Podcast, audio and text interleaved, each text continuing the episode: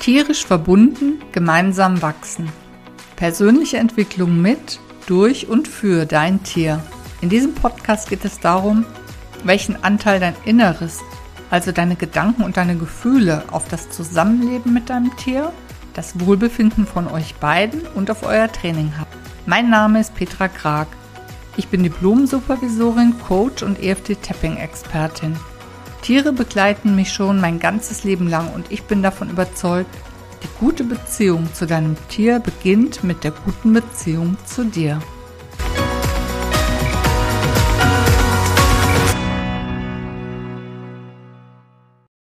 Hallo und herzlich willkommen zu Tierisch verbunden, gemeinsam wachsen. In dieser Episode geht es um die Frage, was die gute Beziehung zu dir selbst mit der guten Beziehung zu deinem Tier zu tun hat. Und äh, ich kann es jetzt schon mal spoilern. Alles meiner Meinung nach.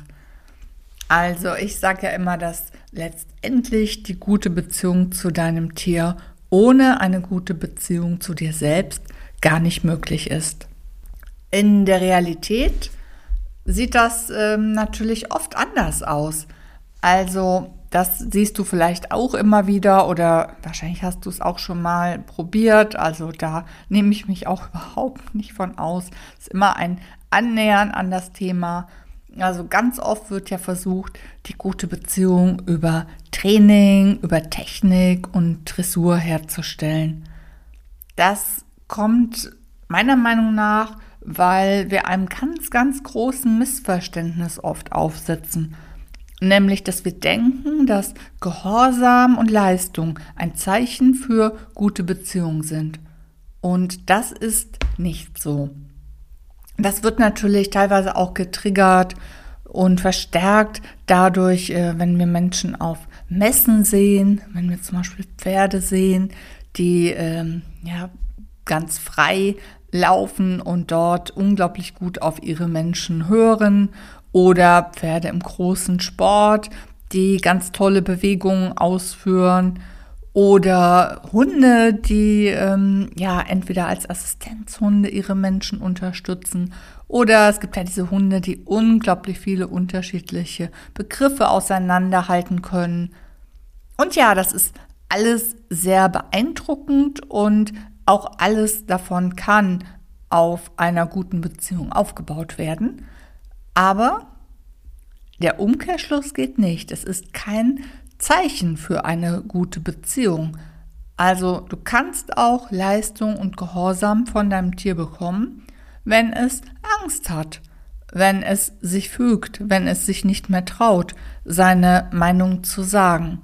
Natürlich wünschen sich so gut wie alle Menschen was anderes. Es gibt ja immer diesen Traum von dieser Black Beauty oder Ostwind-Verbindung zum Pferd und äh, ein, früher war es mal Lassie, als ich Kind war. Ich weiß gar nicht, ob es heute einen ähnlichen Hundefilm gibt, wo eben ja so eine Verbindung einfach vermittelt wird.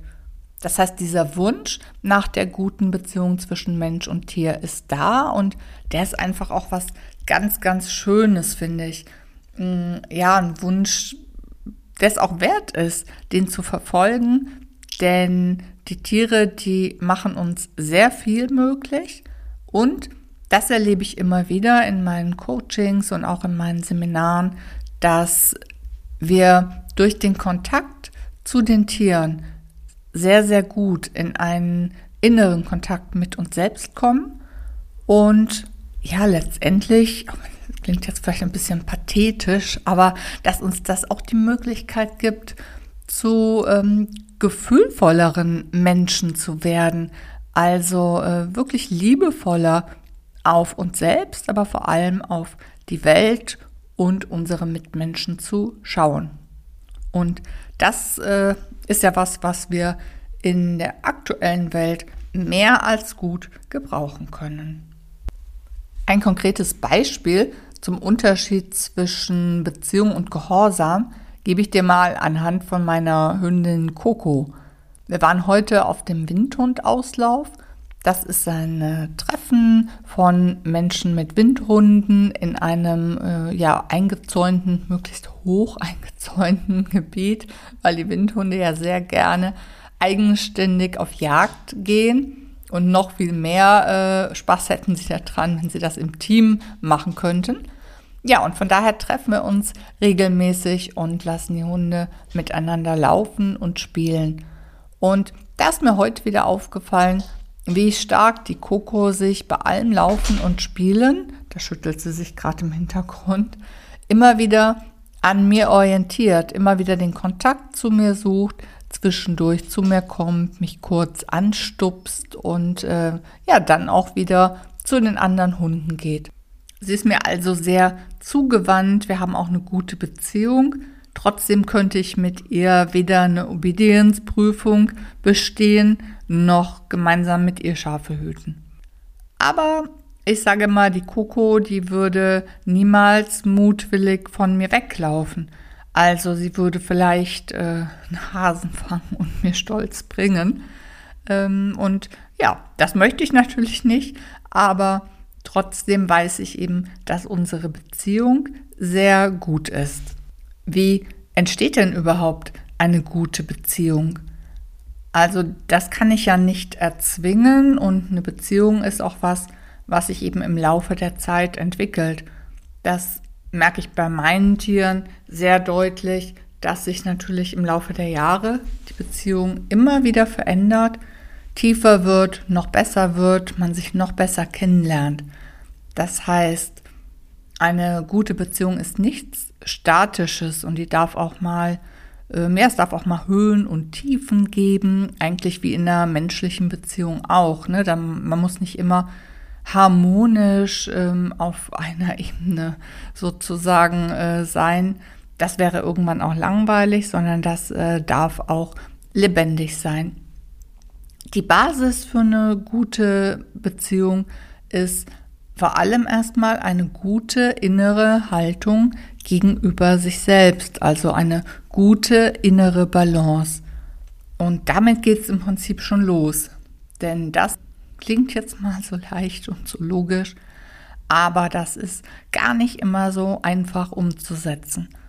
Und das ist ja auch der Knackpunkt im ganzen Coaching-Geschäft sozusagen das, was wir verstehen, das setzen wir noch ganz lange nicht um. Und selbst das, was wir einmal umsetzen, mm, ist noch lange nicht verinnerlicht.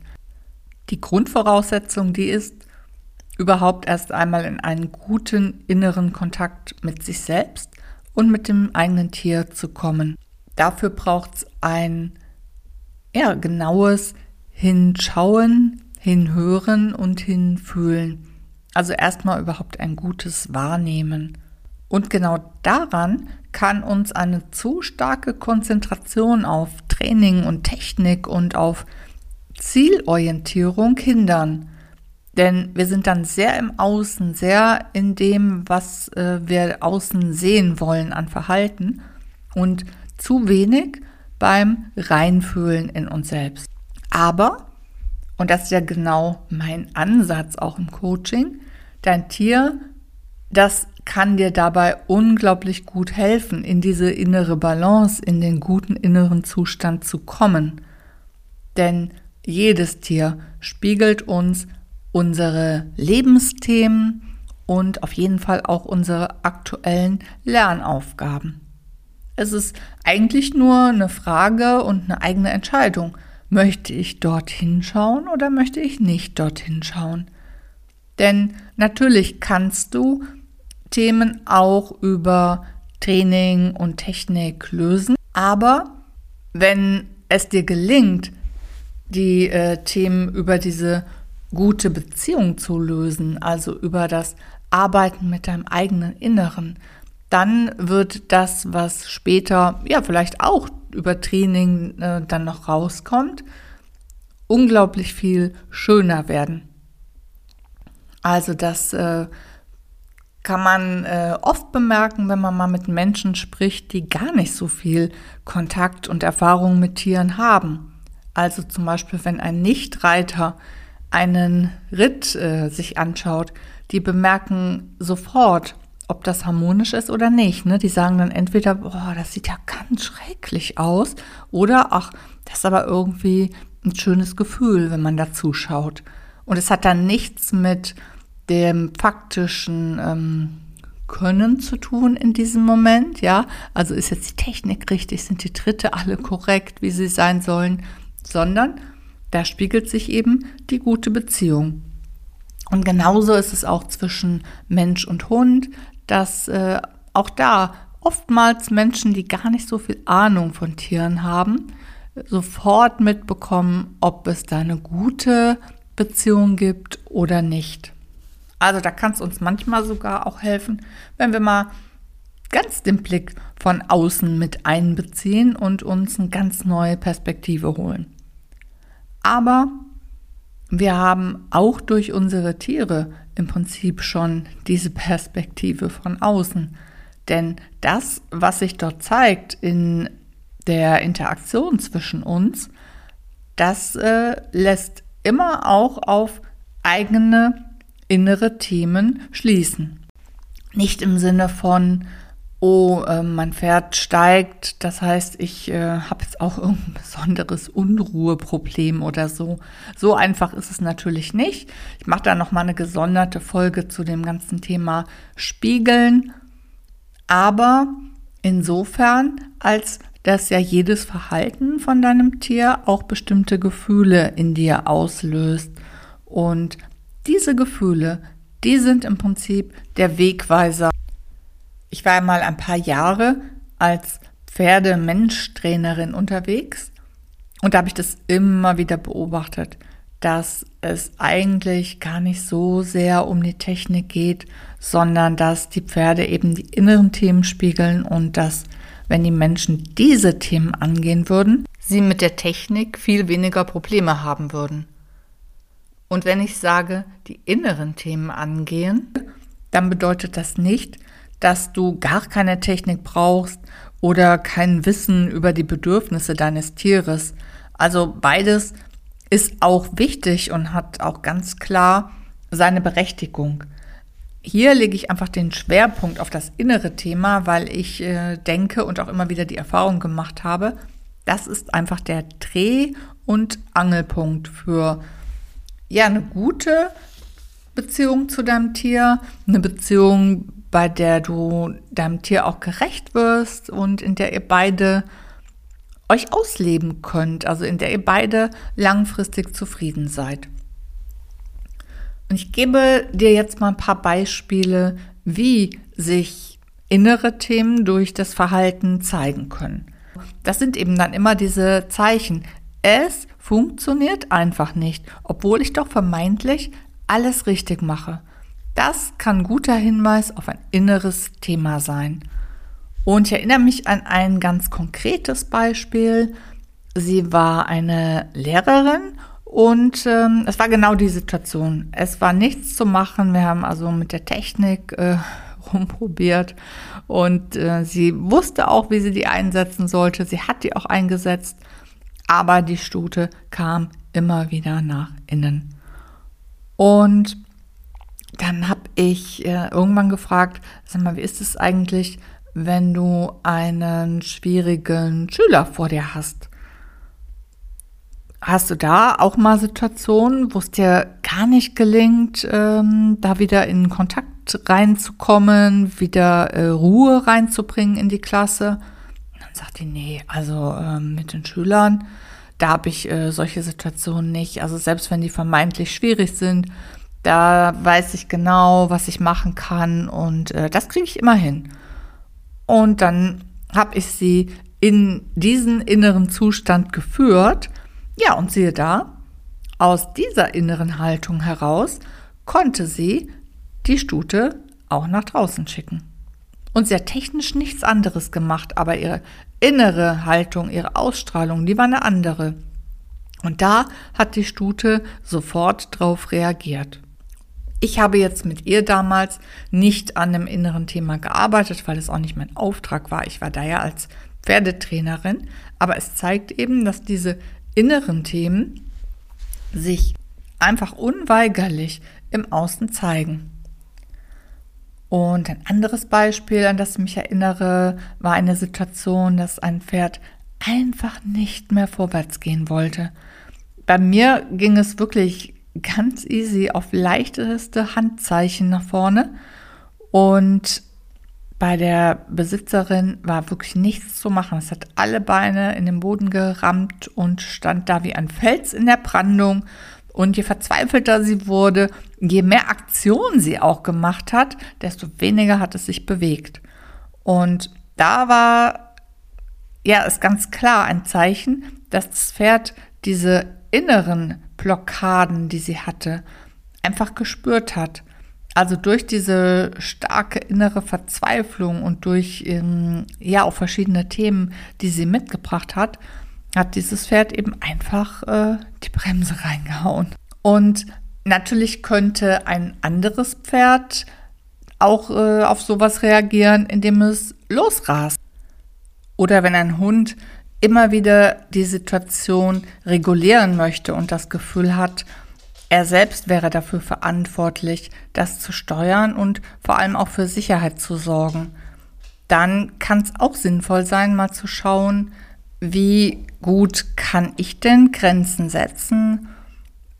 Wo fällt mir das schwer? Und möchte ich das ändern? Kann ich das ändern? Und da siehst du wahrscheinlich auch schon, das sind natürlich nicht immer Themen, die du jetzt einfach über den Verstand verändern kannst. Also verstehen heißt nicht, dass du Dinge schon anders umsetzen kannst, sondern verstehen ist natürlich wichtig, um sich überhaupt ein Thema erstmal ähm, bewusst zu machen, weil sonst kannst du auch wenig ändern, wenn du gar nicht weißt, dass es das Thema gibt. Aber letztendlich geht es dann darum, wirklich noch tiefer mit deinem Inneren zu arbeiten, also die unbewussten Anteile auch noch mitzunehmen, um etwas zu verändern.